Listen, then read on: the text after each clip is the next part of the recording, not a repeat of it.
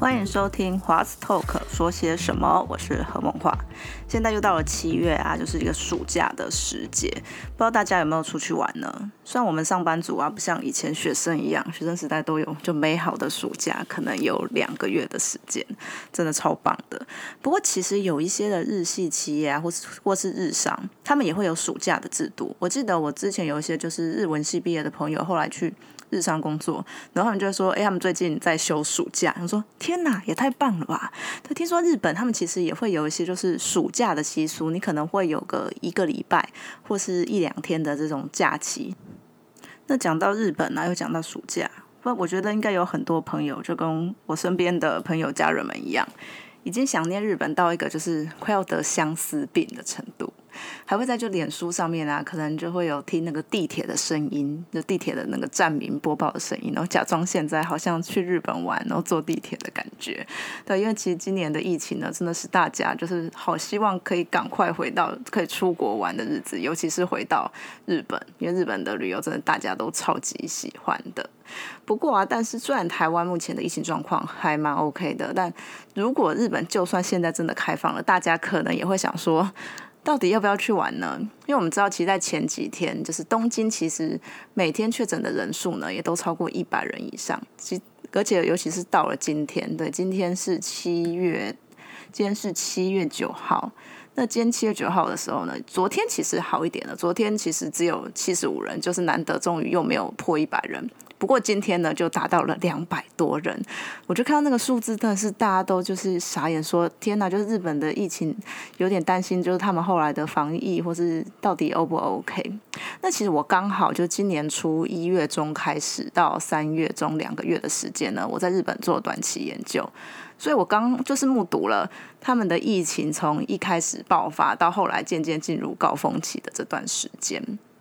那我记得还蛮清楚的，就是一开始的时候啊，我们台湾在一月底那时候过年前后吧，其实大家看到就是武汉的疫情爆发之后，已经开始紧张了，然后大家开始去买口罩或是酒精，然后开开始已经进入一个防疫的状态跟模式。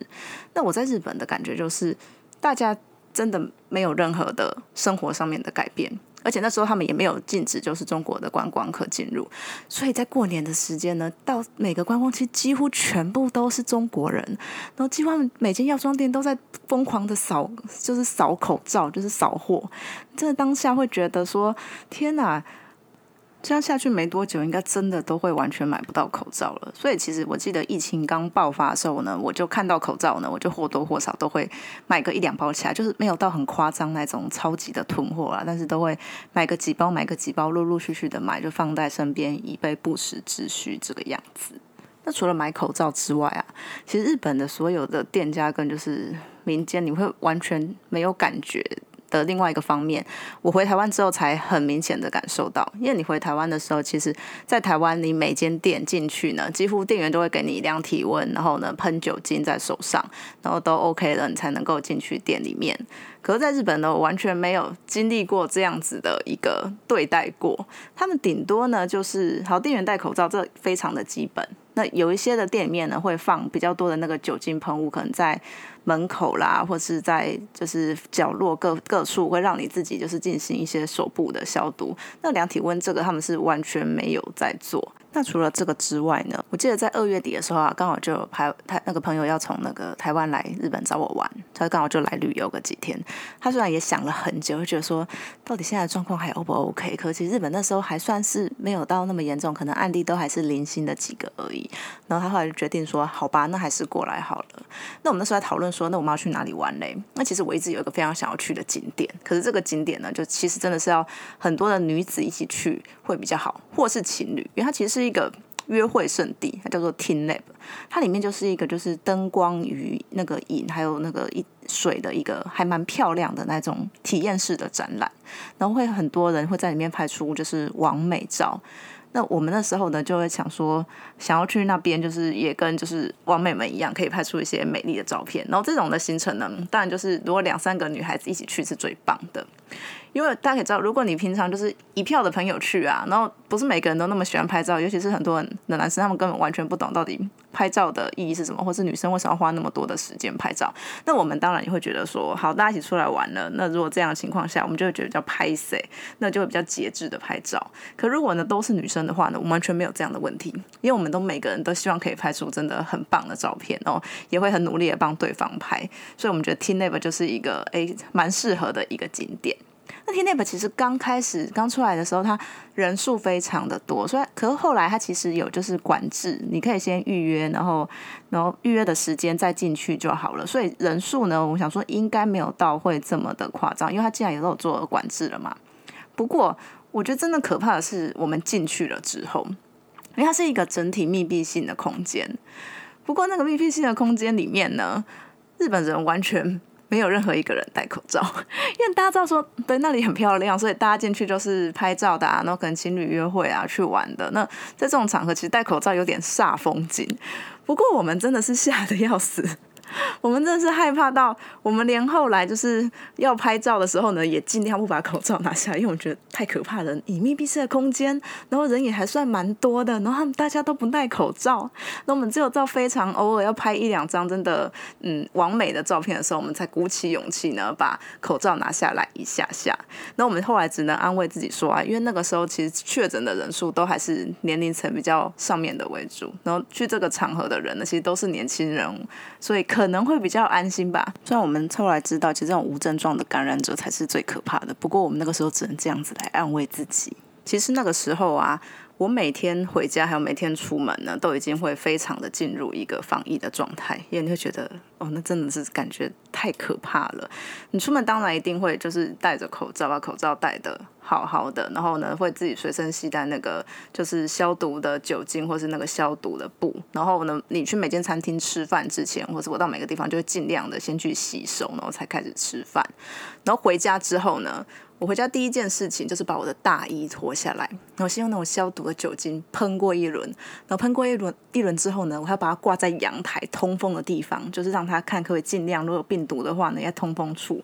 那除了这个之外呢，我还有把那个消毒的酒精，就把我的手机啊，然后包包啊，可能碰到就是户外空气的东西呢，全部都擦过一次，就我才敢就是碰家里面的东西或是干嘛的。你就觉得如果你不经历一个这样子的仪式，你真的会非非常的害怕，说会不会真的不小心，我可能就去。感染到了这个武汉肺炎，所以其实当时就是有朋友就问我说，我研究的时候结束了是在三月中的时候，然后朋友就问我说，哎，你要不要自己自费再多两个礼拜啊？因为今年的樱花其实比较早开，你只要再多两个礼拜，你就可以看到樱花了。其实这个还蛮吸引人的，因为你知道樱花一开开的时候，真的整片然后就超漂亮的。可是我后来就是觉得这种日本的那个疫情的状况已经越来越不妙了。那那时候的其实日本还不是在第三级，还在第二级的阶段。不过你会觉得说，那是一个好像随时都会爆炸的状态，所以我后来并没有就是真的多留。多留再多留两个礼拜，我就在结束之后呢，我就回来。那我觉得有另外一个会让我这样子非常有感的原因是，我在后期的时候，其实还会可能经过药妆店啊，或是各个地方，会大概找一下还有没有口罩可以买。那基本上已经完全都买不到了。你就看药妆店那个口罩，那去永远是没有货的状态。不过有一次呢，我经过了一间药妆店，我就发现说，哎。他门口还挂着口罩，对，而且是不是那种装饰用的口罩？是那种比较可以那个防止不管是飞沫或是病毒的口罩。那我就进去看，那我发现说，哎，奇怪，他口罩他其实他没有标价钱，然后他后面呢都会贴着一个，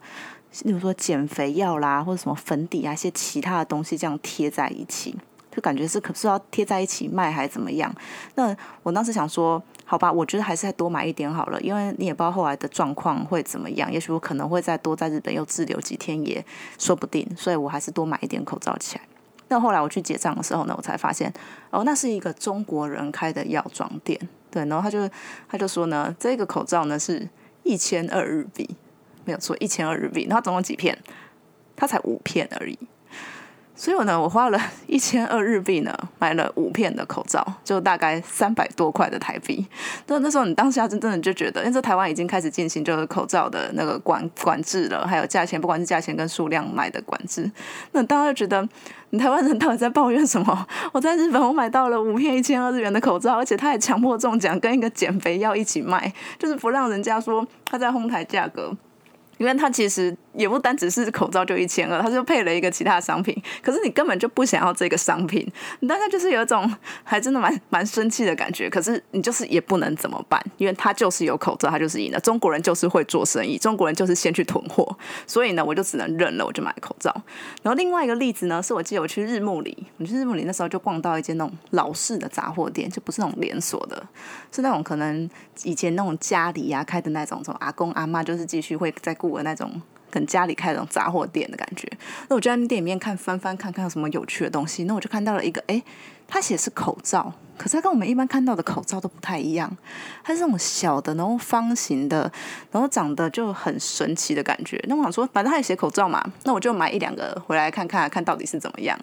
那后来知道呢，这个口罩到底是怎么回事呢？它就是那种后来电视上很常出现，因为安倍他们其实后来他们那些政府官员后来出现的时候，都是戴着那种口罩，对，就是战前那种棉做的口罩，然后四方形的小小的，几乎遮不住脸的那种小口罩。然后戴起来还蛮可爱的，所以我那时候买到的就是这种口罩。那我带回来，就是你带回台湾之后，你根本就也也戴不到，因为我们台湾的口罩制度其实非常的完整，就会买到更多的医疗用的口罩。那那个就是变成有一种 纪念品的感觉，就纪念说那个时候的日本，你竟然只能买到这个样子的口罩。这次的疫情啊，其实考验着就各国政府的反应还有应变的能力。像我们台湾啊，其实因为之前有 SARS 的的经验，所以我们其实反应的非常的快。那不管是政府、民间呢，都非常积极的在防疫。那刚刚讲到，其实日本的民间非常的嗯，没有什么感觉。那他们的政府呢，其实反应也非常的慢半拍。其实我们可以知道，安倍那个在就是防疫期间，他们的支持度支持度呢，已经跌了非常的多。甚至在那个最近的民调已经跌破了三成，但是其实除了就是那个中央的防疫之外呢，每个地方的，就是他们的地方首长，就是各个的知识，其实大家也都会有还蛮多的，就是那个媒体的篇幅。那如果你真的做得好的话，其实也会是一个让大家印象深刻的表现。那其实像。东京的知识，还有大阪，还有北海道的铃木知识，这三个地方的知识呢，其实就引起了非常多的，就是不管是日本的国民或是海外的选民们的讨论。对我记得那时候很常在就是脸书上面看到说，哦，大家说北海道知识真的超帅的，那大家就开始去翻他的一些背景，然后就发现说呢，他是一个原本在东京当公务员，然后呢偶然的机会呢就调到。北海道去支援，然后后来他就辞掉公务员，然后投入了细章的选举，然后甚至呢，他还自费就跑到阿拉伯去卖哈密瓜，两天一夜去阿拉伯，就为了卖哈密瓜的热血的故事，那就也被大家都挖了出来。那其实那个东京都的知识呢，小池百合子呢，他也在这次的防疫上面呢加了不少的分。因为他除了每天都上电视之外，他其实在那个自诉邀请及修库优塞对，就是限制，希望大家能够呢自己去限制，就是不要去公共场所或是一些店家的营业时间呢，能够因为疫情的关系能够减少。那他们其实比中央还快，就是在。在东京都就先实施了这个吉修库 U C，，跟大阪啊，还有就北海道比较不一样的地方呢，就是其实呢，东京都知事的选举呢，在今年的七月五号才刚就是举行完毕，所以其实小河小池百合子呢，他在就是这个疫情的期间呢，刚好就是面临了他是否就是连任的挑战与机会。本来东京都知事的选举呢，就是也是跟就我们台湾的选举一样，其实都是有个地方统一的选举，就是很多地方的可能知事选举来一起举行。然后其实，在二零一一年之前呢，东京都也是这样。可其实二零一一年之后呢，到二零一六年小池百合子上任为止，东京都换了非常多人的知事。对，为什么呢？那我们现在就来好好的说给大家听。在二零一一年呢，选上的知事呢叫做石原顺太郎。那他在二零一二年的时候呢，因为他有想要当首相的企图。那我们知道，其实日本是内阁制，所以如果你要成为首相的话，你必须要先成为国会议员。所以他在二零一二年的时候呢，他就辞掉了东京都的知事，然后去参选众议员的选举。那希望就是往就是他的政治的更高的目标来前进。那也因此呢，就二零一二年东京都知事就必须要也要重新再办理一次选举，然后那次呢就跟众议员来一起就进行了选举。那那一年选上的候选人呢，就是由石原慎太郎所支持的一位候选人。不过这位候选人呢，他当了不到一年的时间，他就因为政治现金的问题，然后失职，然后后来其实他也有被起诉，然后被判了就是褫夺公权之类的问题，所以他其实。在当知事的时间大概只有一年的时间，然后他在二零一三年的十二月的时候辞职。那后来二零一四年呢，就东京都又必须要再举办了一次选举，要选出新的知事。那这次呢，就终于就是他们第一次的单独举办，就是这个知事的选举。不过呢，二零一四年选上的呢这位知事呢，他在就是大概当了两年的时间之后呢，又因为就是公司部分款项公司部分的问题呢，被那个都议会那个提出了不信任案。不信任案啊，其实它的那个提出的规定还蛮严格的，你必须要议员数的三分之二以上出席，然后呢，你必须要有四分之三以上的人来就是支持，你才有办法通过这个不信任案。不过当时。这个不信任案真的还蛮有可能通过的，所以这位知事呢，他就在就是都议会要就是决议来之前，他就先自己来辞职，然后都议会也通过他的辞职的请求，所以也因此呢，到二零一六年的时候呢，东京都呢又要再次来举行就是东京都知事的选举，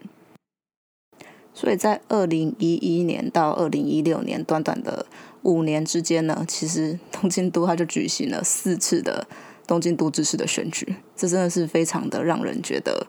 了不起呀！不管是二零一六年那次的东京都知事选举，啊还是这一次的东京都知事选举，其实参选人都是爆炸多。这次大家如果有看那个新闻的话，可以注意到，其实有二十二个人参选。那提出来的证件呢，都各式各样都有，那很多很有趣或很奇怪的都包含在里面。那其实二零一六年的时候有二十一位参选，那个时候已经破纪录了，就没想到在四年后又比上次更多。那为什么就是会有这么多人想要参选这个东京都知事的选举？这跟日本的选举制度，我觉得有很大的关系。因为东京都知事选举，它的参选的保证金其实只要三百万日币，说只要其实也还蛮多的啦，所以大就大概快一百万台币。不过呢，就跟台湾比起来，大家知道台湾的其实直辖市市长，如果你选举的保证金是多少吗？是两百万。对，所以其实东京都知事的选举保证金比我们的还少。那我们的直辖市选举呢，跟其实非直辖市的县市的保证金其实不一样的。其他的一般的县市呢，保证金是二十万，对，所以跟直辖市的两百万其实差十倍。不过呢，日本不一样，不管你选东京都，或者是你选日本人口最少的鸟取县。就是在四国那边的鸟取县，大家可能不知道有没有听过，那边就是真的人口外移很严重啊，那可能都会到都市来工作的一个就是乡下的地方，对，他的保证金也是三百万，所以呢，你可以用三百万呢来参选，不管是东京都或是鸟取县，那如果是这样的话，你会选哪里？当然会选东京都啊。你看，其实东京住了就快要一千万的人口。那其实这还蛮划算的，怎么说呢？就虽然呢，他们拿回保证金的，就是要求是跟我们一样，就是你要获得十趴的选票，才能够把保证金拿回来。所以其实没有说很简单，所以可能都只有大概三四位候选人可以达到这个要求而已。不过你成为候选人之后呢，你会有两次 NHK 的就是证件发表，然后还有一次的民间电视台的证件发表，还有他们的经历的介绍。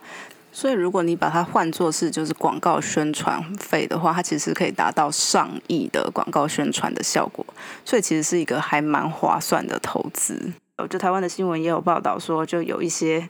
就是东京都知事也提出了一些像台湾回归祖国日本啊，就是这种各式各样的主张，让大家觉得嗯非常的神奇。然后还他除了提出台湾回归日本之外，还提出什么一夫多妻啊，什么 AI 的副知识，就是很天马行空的想法都放到选举里面。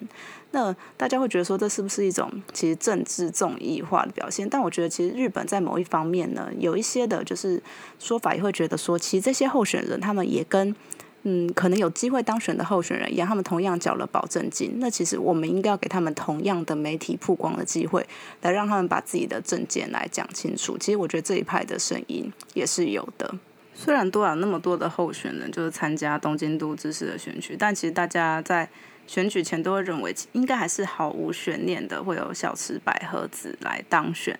那其实，在反而因为在野党他们其实联合支持的候选人就是宇都宫健儿，他已经选了很多次了，这其实是他第三次的来参选东京都知事的选举。所以呢，大家一开始会觉得好像没有一个就是可以挑战小池百合子的人来参选，然后一直到就是。那个令和新选组的山本太郎，他这次说要参选的时候，才他觉得，哎，这东京都知的选举好像稍微变得有趣一点。然后这位山本太郎是谁呢？其实我去日本做研究的时候啊，就是还蛮就是会问。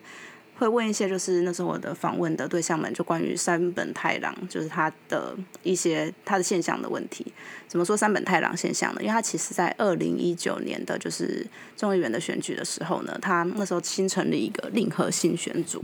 雷瓦新三新三库米，就是这个政党，那时候还不叫政党，叫做政治团体。那他提了，就是我们的像我们不分区的这种。名额的就不分区的候选人呢，他是提提了两位的渐动人，因为他是标榜说要让真正弱势的人跟大家一样弱势的人进入到国会，所以呢，他用了一个非常就是引起媒体注意的方法提名的两位渐动人，然后把自己放在第三位，就是在那个不分区的名单里面。那他除了就是用这种的那个宣传方法之外呢，他其实提出了非常多的证件呢，都非常的狂。包括把那个消费税归零，其实日本的消费税啊，不知道大家有没有印象？因为我们每次去日本玩的时候，其实你退的那个税就是他们的消费税。因为如果你是没有在他们国内就是用这些商品的话，你其实到把这些商品带出国，就是可以退退还这个消费税。那起消费税呢，我记得从以前到现在，其实慢慢的从五趴。八趴，然后呢涨到了十趴，所以其实消费税那个的议题一直是就是在野党跟执政党一个就是争论的攻防点。不过呢，三本太郎呢，他直接是。提出了他要把它归零，对，没错，现在已经是十趴了，从十趴到归零，那当然就引起了非常多的讨论，然后呢，觉得说，哎，这个对日本的经济来说是可行的吗？会不会有什么影响？然后也会有很多的民众觉得，就是这样子的证件非常的豪爽，然后觉得非常的干脆，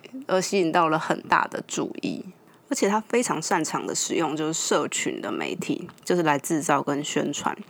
他在 YouTube 还有是 Twitter 很多的，就是社群媒体上面就会放他在街头演讲的演说的画面。那其实那个点阅率都超级高，流传率都很广。像是那个时候那个众议员选举的证件发表会，他们在那个网络上面的影片呢，其实山本太郎的这一支就有八十四万。那像自民党呢，其实那个时候是安倍首相来，就是自己来讲他的政见放送会，可是他的他的人数呢，其实只有到十三万，所以他的在网络上面所掀起的一个旋风呢，大家都把它叫做什么三本太郎现象，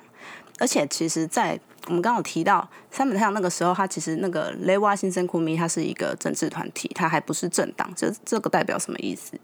因为其实日本他们的新创立的政党啊，在就是在这个议众议员的选举之中呢，你必须要拿到两趴的选票，你才能够成为一个政党。所以呢，在成在真的成为政党之前呢，他们都叫做政治团体。那其实政治团体呢，跟政党，我觉得有另外一个就是宣传上面很大的差别，就是他们一般的主流媒体呢，其实会有一个就是。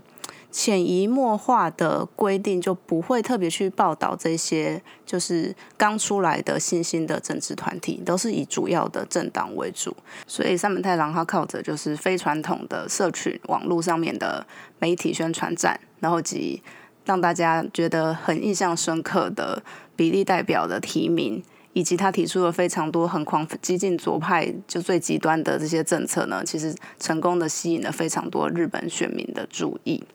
然后在这次的东京都知事选举啊，山本太郎他也获得了就是第三高的选票，对他获得了十趴的选票，他是比第二名的就是宇都宫健儿的选票差了大概三趴多。那我们可以知道，就是其实宇都宫健儿还是由日本现在主要在野党，就是立民党跟国民党他们就是共同支持的。那像其实那时候山本太郎的出出来说要参选东京都知事呢，也对就是在就是他们在野的联盟的团结呢，就产生了一定的就是质疑。因为其实啊，在这次的东京都知事选举，就自民党没有提任何的候选人，然后呢，所以也被视为说，其实自民党跟国民党他们是。某一种程度上的跟小池和小池百合子来合作，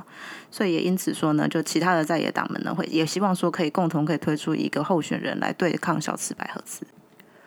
不过其实小池最后获得选票啊，你把宇都宫健儿还有三本太郎，我们甚至把就第四。就得票的小野太辅，他是代表维新党的。维新是一个其实在大阪发迹的一个政党。好，我们把这三个的，就是在野代野势力的票加起来的话呢，其实也没有小池的得票多。因为小池他其实一个人就拿了过半的选票，他拿了五十九点七趴。其实小池百合子啊，在二零一六年第一次参选就是东京都知事选举的时候呢，当时是以一个黑马的之姿当选。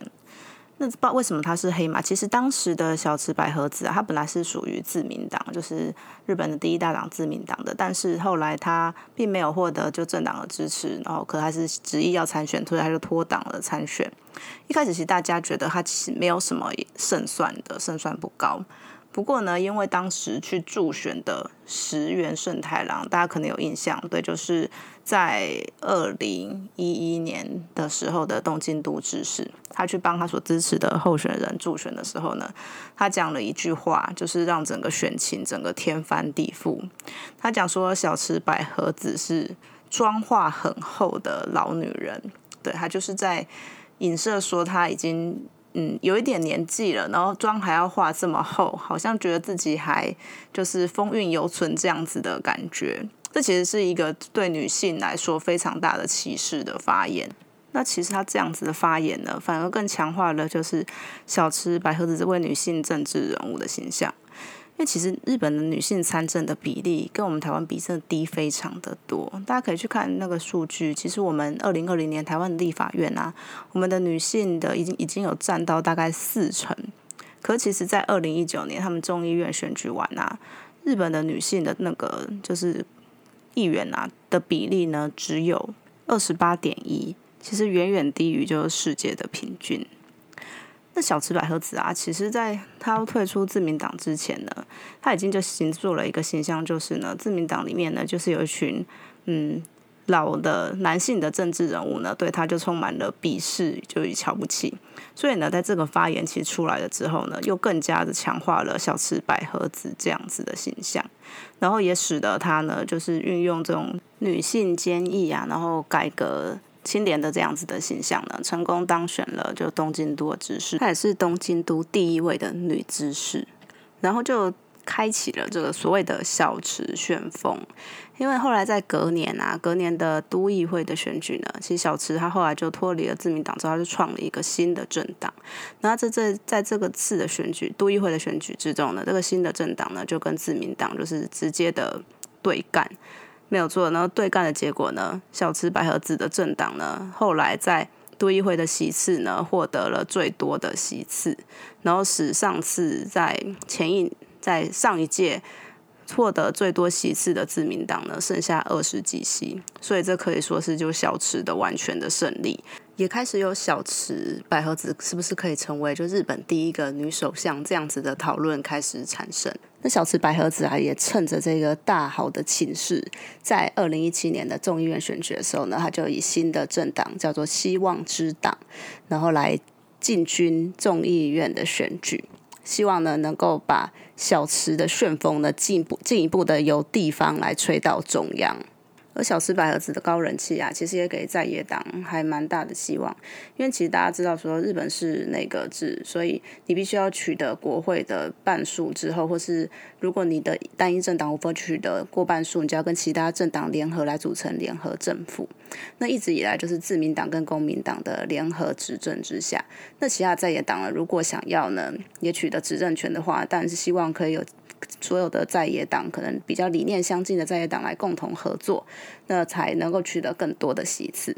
不过呢，在小池百合子就组了希望之党之后，其他的在野党呢就很想希望说可以知道，就是他们大家的合作的可能性。不过在这边呢，小池百合子就面临了一次失言的风波，使他的声望呢马上急速的下降。当时最大的在野党啊，民进党，他们其实跟小池所提出的合作方案呢。是他们的除了党首跟参议员之外，其他的党员们全部都退党，然后加入希望之党。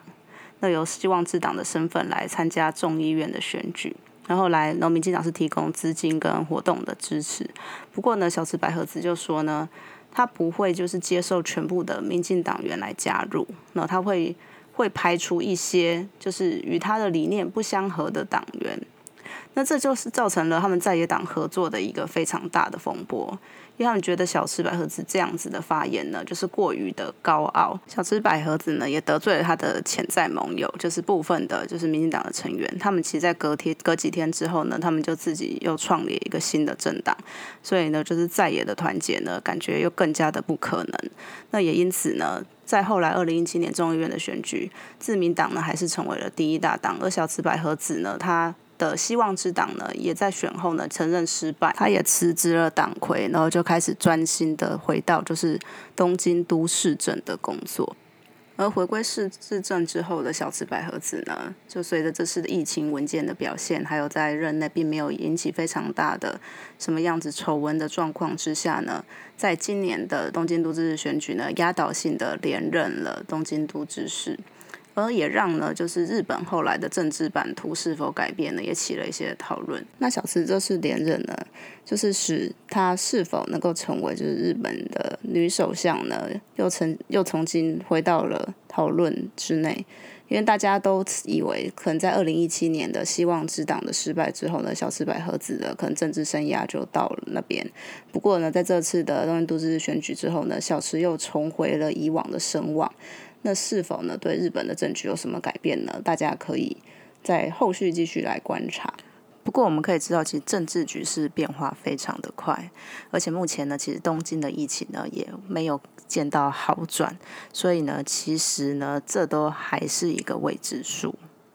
有人觉得说，其实小池百合子这第二任的任期呢，才是挑战的开始。我们对日本的政治情势啊，很关心的，有一个很重要的原因啊，也是因为这其实牵涉到了台日关系的发展。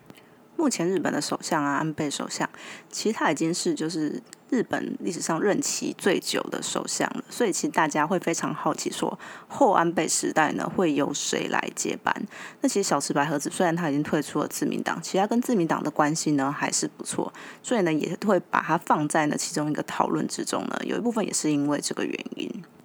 其实台日发展呢，大家会觉得其实日本对我们来说是一个非常熟悉的国家。那其实日本呢，对台湾人的好感度也是非常高的。所以其实我们虽然在外交空间上面呢，也许呢面临了一些的，就是中国的威胁。不过呢，其实民间呢可以扮演非常多的角色，或者一些非正规的途径。如果大家有在看 Twitter，就可以知道，就是其实小英总统非常常会用就日文来做那个推特，就是要推给就是日本的那个 Twitter 的 Follow 来看。因为日本他们最红的社群软体就是推特，然后其实小小英只要每次一抛日文的推特，那个赞按赞的数还有那个转贴的数，都是英文推特的好几倍。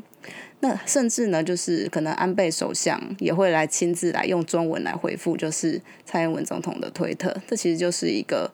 嗯非典型外交很好的表现。而台湾在那个当时日本三一地震时候呢，就是让世界吃惊，也让日本人吃惊。我觉得台湾人自己可能也很吃惊的，就是世界第一的捐款数呢，也让日本人非常的印象深刻。现在可能大家或多或少会有收到日本朋友们就是感谢的讯息，然后跟在三一的时候表达就是这个感谢的心情。那其实我觉得就是一个民间外交非常好的一个典范。像我自己啊，其实，在那时候三一发生的时候，刚好有几个就是日本朋友来，就是找我们玩，就之前在活动认识的。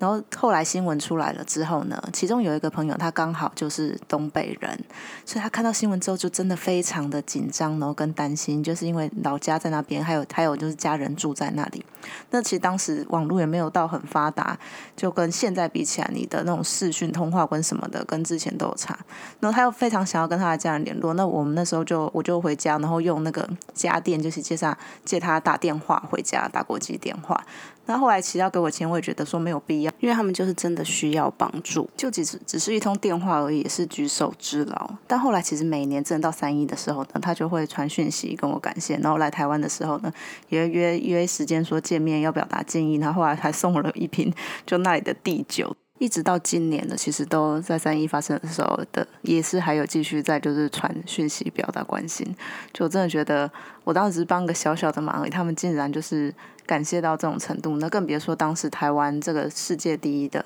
捐款。而这个捐款其实也让台湾的民间，日日本的民间呢，会对台湾来说呢，成为一个我觉得蛮重要的伙伴。因为其实当时有一则新闻说，就日本的他们政府真的迫于就中国的压力，所以呢，他们在一个感谢的仪式上没有放台湾。那其实日本的民间非常多人就非常强烈的表达说，为什么不放台湾？明明就台湾对日本就是那个给了那么多的钱来帮助，可是我们却就他我们的政府呢，却在这个场合没有感谢到台湾来为我们来做发声。所以其实呢，这样子一个小小的动作，反而呢成为了我们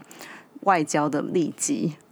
我想这是大家那个时候在捐款的时候都没有想到的。虽然我们的外交就是环境跟其他国家比相比之下呢，困难非常的多，但相信呢，只要大家不政府、官方跟民间一条心，就努力呢为台湾发声的话呢，我们绝对可以在这个艰困的外交途径中找到一个我们可以发声的道路。希望大家呢喜欢这集的节目分享。那如果呢，你有什么样子的心得，像是啊，你想念日本到一个什么相思病的程度，做了什么疯狂的事情，或者呢，你其实对日本选举啊，也还觉得还蛮有趣，或者是觉得哎哪一块的话，其实还蛮有兴趣的，也许可以多聊一点。还是呢？其实你在三一的时候呢，你也遇到了一些朋友帮助他们，那他们现在也疯狂在感谢你的这种温馨小故事，我们都很希望呢，大家可以来跟我分享。那你希望大家能够分享、订阅跟评价我这个频道，然后继续收听。其实连做两集这种时事的题目还蛮累的，虽然因为你在讲的过程中，你会觉得其实事情我好像真的很知道、很了解，但是你在过程中你会想要去查证、确认一些小细节，所以其实呢，在那个默默之下会花了非常多的时间。但其实也在过程中会有一些的脉络，我会觉得说，哎，为什么会这样？以前没有想过。那一查之下呢，发现原因，会觉得，哎，还蛮有成就感的。好，希望大家会喜欢我今天的节目分享。我是何梦画，拜拜。